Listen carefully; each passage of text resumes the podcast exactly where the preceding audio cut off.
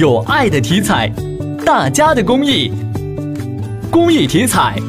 乐善人生。